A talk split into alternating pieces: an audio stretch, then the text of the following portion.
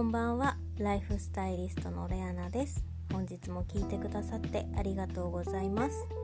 えっと以前ツイッターで自分の人生を変えたいなら感動を自ら手にしに行こうという内容を書かせていただいたんですけれどもこの感動っていうのはいろいろな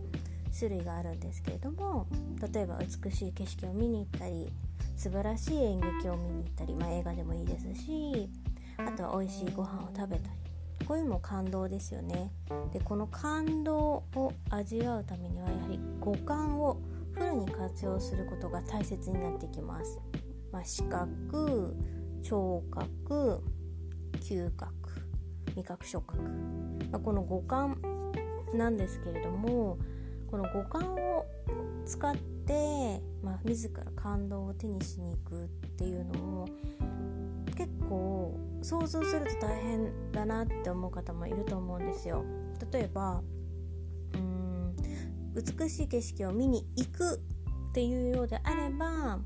いいんですけども今こういう、まあ、ウイルスの関係で外出をすることってやはり難しくなってると思うんですよね。そうするとやっぱり美しい景色を見に行くっていうのがなかなか難しい。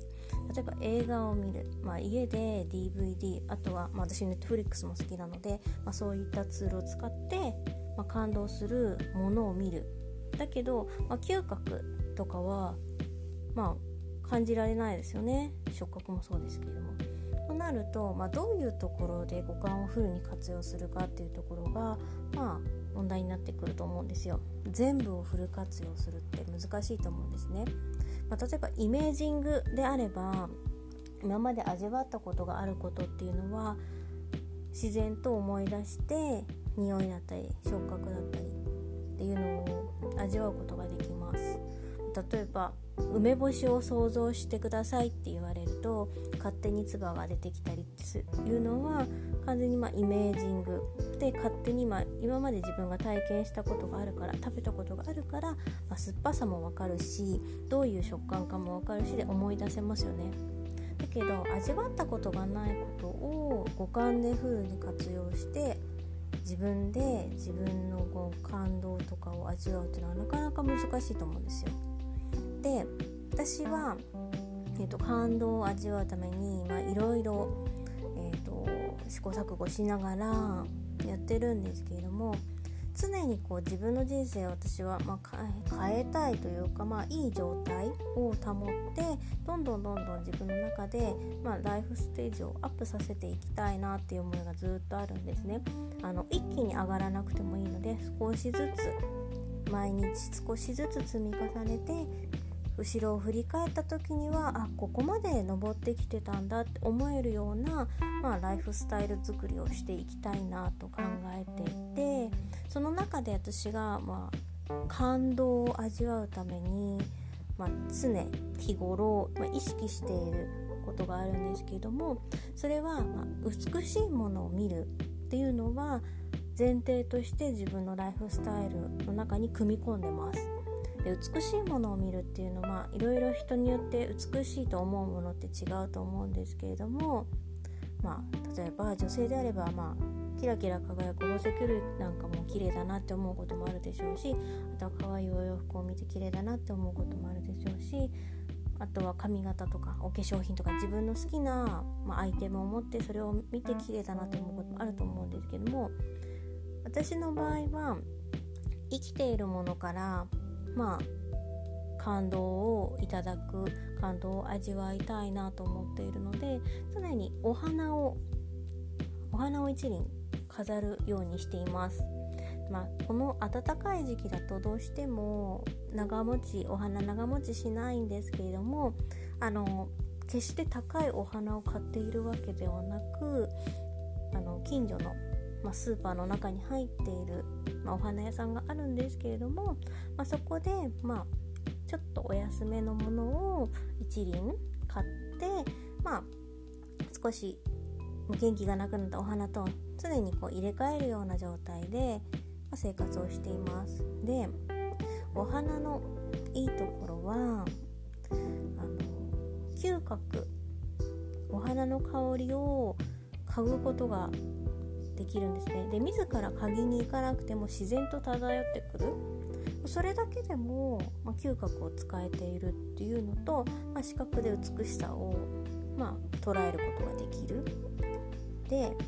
プラス触覚、まあ、お花の生き生きとした感じ触った感じも味わえますしお水を常に変えることで、まあ、どういう状態で生きているのかっていうのを確認をすることができるんですね。そういう生命力を感じ取ることもできます。ただ味わうってことがちょっとできないんです。味わうってことと、ま、お花からこう音を聞くってことがあの普通の人だとできないと思うんですよ。なんで、まあ、そこは例えばお花を家に飾ることによって自分の動き例えばお花があることによって動きが